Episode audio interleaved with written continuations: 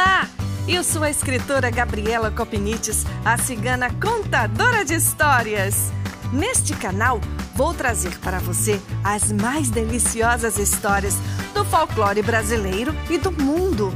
Um pouco também da arte de contar histórias, eventos literários e projetos bacanas de incentivo à leitura. Se achegue mais! As histórias libertam, consolam, ensinam e nos aproximam uns dos outros. Espero você no podcast da Cigana Contadora de Histórias.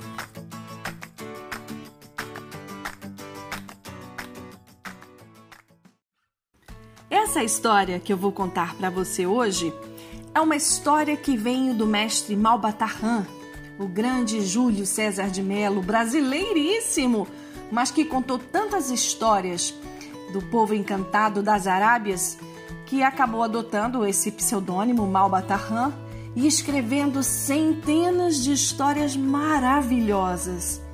Eu, por felicidade, encontrei a coleção completa num sebo e as tenho em casa e guardo como um precioso tesouro. Essa história vem do livro Lendas do Povo de Deus. É uma história muito divertida e quando eu a contei, ela sempre fez muito sucesso e fala de um costume que eu não sei ainda se o povo israelita tem, que se chama cast, que é um costume, por exemplo, quando é o pai da noiva que concede, além do dote, é um tempo como auxílio para que o jovem casal inicie sua vida, um tempo que eles podem viver na casa dele, né, do pai da noiva, sem ter nenhuma despesa nem com alimentação, nem com vestuário. Então é o período em que o jovem casal vai poder poupar todo o dinheiro para iniciar sua vida depois de um tempo, né, já já melhor de vida. E essa é minha história que eu vou contar para você. Ela se chama 10 anos de cast. Vivia em Viena há mais de meio século um jovem chamado David Kirsch filho de um Milomed, ou seja, um homem prudente e sensato. Kish adornava o seu espírito com uma qualidade bastante apreciável. Não ousava tomar resolução alguma de certa relevância sem antes se esclarecer e orientar com os conselhos dos mais velhos. Seu judicioso pai lhe dera a seguinte recomendação: Cabe-me dizer-te, meu filho, que deverás evitar qualquer casamento quando do consórcio resultar aproximação, por parentesco, com um judeu vermelho. Com a prudência que a longa experiência da vida ensina aos homens, o pai acrescentou: Se algum dia, porém, por triste fatalidade, caíres nas garras de um judeu vermelho, procura sem demora o auxílio de outro judeu vermelho.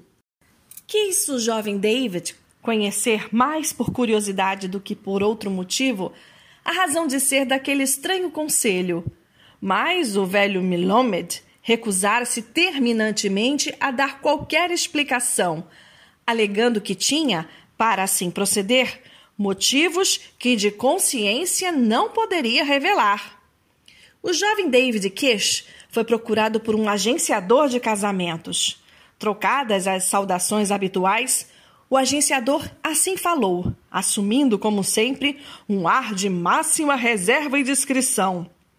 Como sei que pretendes resolver do melhor modo possível o problema de teu futuro com a escolha de uma companheira digna, Quero informar-te que obtive para o teu caso uma solução admirável. A noiva que tenho em vista é formosa, de família honesta e, além do mais, muito culta e prendada. E o dote? indagou David, grandemente interessado, procurando tocar com a máxima finura naquele assunto tão delicado. Quanto ao dote, aclarou logo o agenciador com um sorriso que traduzia o orgulho do bom profissional. Está combinado que será de mil coroas e terás ainda dez anos de cast.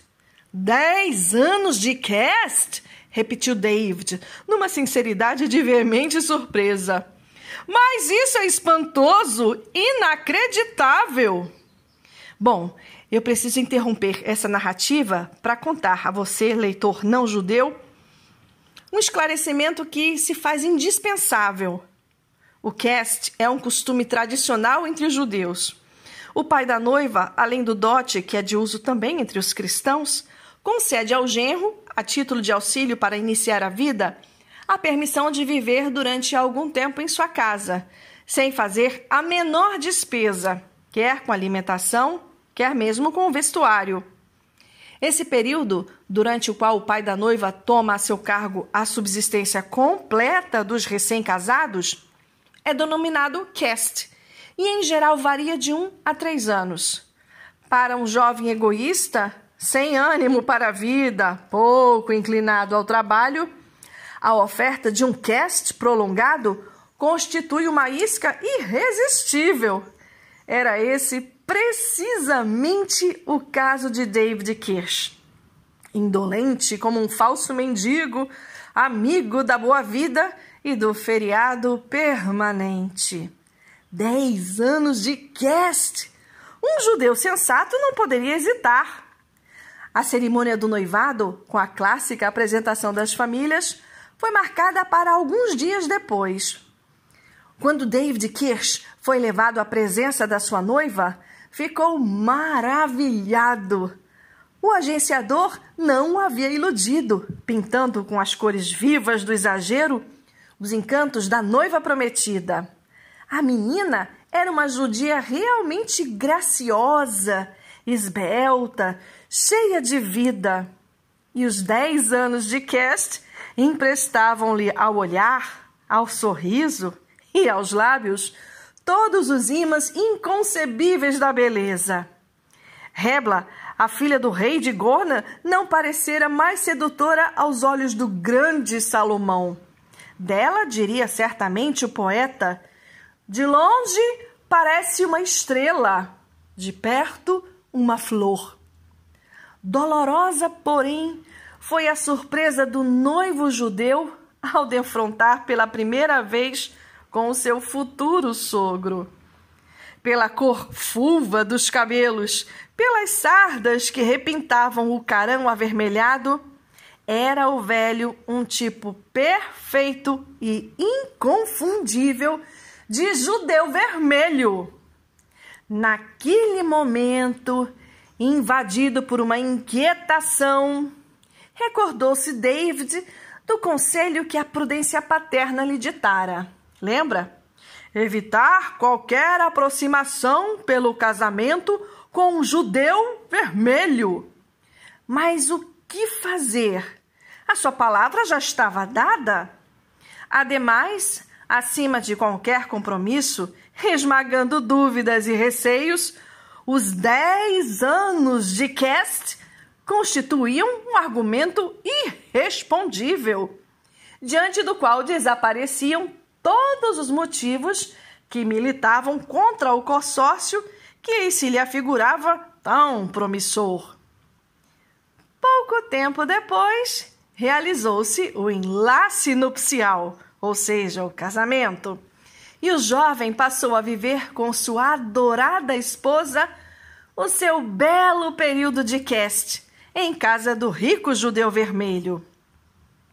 Esse judeu vermelho, pensou David, altamente desconfiado com o caso, alguma peça desagradável prepara para mim.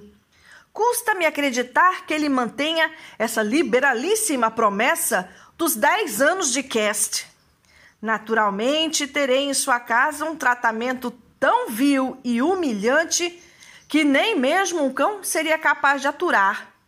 E ao fim de dois ou três meses, é certo, serei forçado pela situação a procurar outro pouso e trabalho. Hum, não sei não. Há alguma perfídia o meu sogro já planejou contra mim. Com grande espanto, entretanto, o jovem David verificou que o pai de sua esposa era de um feitio que desmentia por completo seus temores e desconfianças. O judeu vermelho mostrava-se delicado e afetuoso e dispensava ao seu novo genro um tratamento principesco. Fazia multiplicar os pratos saborosos nas refeições, proporcionava-lhe passeios agradabilíssimos, dava-lhe roupas finas e ainda o enchia de presentes valiosos. Ah, meu pai deve ter se equivocado. Ele não tinha razão. Meditava o jovem, refletindo sobre aquela vida regalada que desfrutava em casa do seu sogro. Que outro marido poderá ser mais feliz do que eu? Minha esposa é encantadora. Por longo prazo, sem o menor trabalho, preocupação ou contrariedade, terei nesta casa mesa sempre farta, agasalho, carinho e consideração. Que é que eu quero mais? No entanto, ao cabo de alguns dias, o velho judeu vermelho chamou o indolente marido de sua filha e o interpelou muito sério. Dize-me, ó oh David, és na verdade feliz na tua nova situação de homem casado e chefe de família? Ah, muito feliz, meu sogro, confirmou o jovem, tanto quanto espantado. Sinto-me aqui incomparavelmente feliz. Se é assim, o teu cast está terminado. Terminado, meu cast? Protestou atônito o marido parasita. Mas se eu estou casado há pouco mais de uma semana, como pode ser isso, meu sogro? Como pode ser? Nada mais simples. Vou lhe provar claramente: Estás tu casado com minha filha há dez dias. Bem sabes que no livro dos Provérbios encontramos esta sentença: Quando um homem é feliz, um dia vale um ano. Logo, de acordo com este tradicional e sábio provérbio, Vós estáis casado há dez anos. Amanhã, portanto, levarás de minha casa tua esposa e irás para a tua residência. Creio que também deverás procurar um emprego, um meio qualquer de vida, pois de mim já recebeste o necessário auxílio, o dote e o cast prometidos. Rapaz! Então essa que era a pegadinha, hein? Diante dessa novidade nada agradável, o pobre David sentiu-se preso de um enorme furor. Quis apresentar argumentos a seu favor, mas o astucioso judeu vermelho se manteve intransigente e não houve como levá-lo a reconsiderar a resolução que havia tomado, insistindo em afirmar que nada mais fazia senão atender à verdade contida no provérbio: quando um homem é feliz, um dia vale um ano. Ah, mas o rapaz não se conformava com essa ideia de ser obrigado a trabalhar para viver. E essa situação, a que fora atirado de repente, lhe envenenou o espírito com todas as toxinas do rancor. Tinha sido indigno, a seu ver, o proceder do seu sogro. Prometê-la, sob palavra, dez anos de cast. E depois, por evidente e clara má fé, baseando-se num, num, num ditado idiota, reduzir ao prazo a dez dias. Ah, que tratante! Que patifaria! Era um grande velhaco esse senhor. Quando o interesse estava em jogo, sabia transformar um simples provérbio numa lei social. Ah, meu pai bem que tinha razão, murmurou David. Toda razão tinha meu velho pai. Pronto! Pratiquei uma imprudência muito séria. Fiquei surdo aos conselhos daquele que, melhor do que eu, deve conhecer a vida e os filhos de Israel. Resolvido a não cair mais uma vez no erro, o jovem se lembrou da segunda parte do conselho paterno e foi nesse mesmo dia procurar um conhecido seu, chamado Elias Bloch, também judeu vermelho, e pediu que lhe indicasse um meio que lhe permitisse sair daquela situação horrorosa em que se encontrava. Ai, contra um judeu vermelho, só outro judeu vermelho, bem que seu pai disse. O inteligente Elias Bloch atendeu com amabilidade o jovem David. E depois de ouvir o minucioso relato do que houve com o caso do Cast, que era 10 anos e virou 10 dias, deu uma risadinha seca e respondeu com um relâmpago de inspiração no olhar. Não vejo dificuldade alguma em resolver o teu caso. Irás amanhã à casa do teu sogro e, se seguires as minhas instruções, sairás vencedor neste litígio. Pois no dia seguinte, David Kish, tendo nas mãos um exemplar da Torá, que é o livro sagrado da lei entre os hebreus, foi à casa rica do seu esperto sogro. Depois de saudá-lo, de certa forma reservado e cerimoniosamente, como se as relações entre ambos estivessem bastante abaladas, ele falou assim numa teatral entonação: Por motivos muito graves, sou forçado a vir agora à sua presença. Vou divorciar-me. Divórcio! Esta palavra para a família judaica representa uma desgraça só comparável às maiores calamidades. Estás louco, rapaz? protestou o velho, empalidecendo ligeiramente.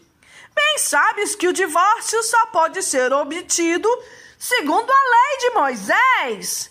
Que motivo poderá você justificar desta nódoa infamante com que pretende golpear a minha família? Ora, essa, meu sogro, tenho a lei a meu favor. Como o Senhor mesmo declarou e provou, vivi em sua companhia os dez anos de Cast. Os doutores e rabis não ignoram que o livro da lei de Moisés diz com a maior clareza: quando a mulher não concebe ao fim de dez anos, o marido pode requerer o divórcio. Ora, estou casado há dez anos e não tenho filhos. Cabe-me, portanto, segundo a lei, o direito de repudiar minha esposa. Ah, que brincadeira é essa, meu filho? retorquiu o judeu vermelho, emergindo da sua estupefação e abraçando com muito carinho o genro. Afastemos de nós essas ideias tristes, pois já não foi pequeno o susto com que abalaste o meu coração de pai. Fizeste mal em tomar a sério o meu gracejo, a minha brincadeirinha sobre o tal provérbio dos dias felizes. E se assim é, fica o dito pelo não dito. Se eu prometi dez anos de cast, é certo que poderás viver todo esse tempo em minha casa, sem gastar um tostão. E concluiu num gesto convencido e superior, passando lentamente a mão pelos cabelos avermelhados. Jamais deixei, menino, como bom judeu, de cumprir a palavra dada. É mole, pessoal. Esse judeu, vou te contar, quando a coisa foi contra ele, no instantinho ele mudou o rumo das palavras. Pois essa história maravilhosa vem do livro Lendas do Povo de Deus, escrito por Malbatarran, publicado pela editora Conquista do Rio de Janeiro em 1964. Claro que a maioria desses costumes são antigas, mas de qualquer forma vale pela história. Espero que você tenha gostado desta história tanto quanto eu. Até uma próxima! Um beijo grande da cigana contadora de histórias!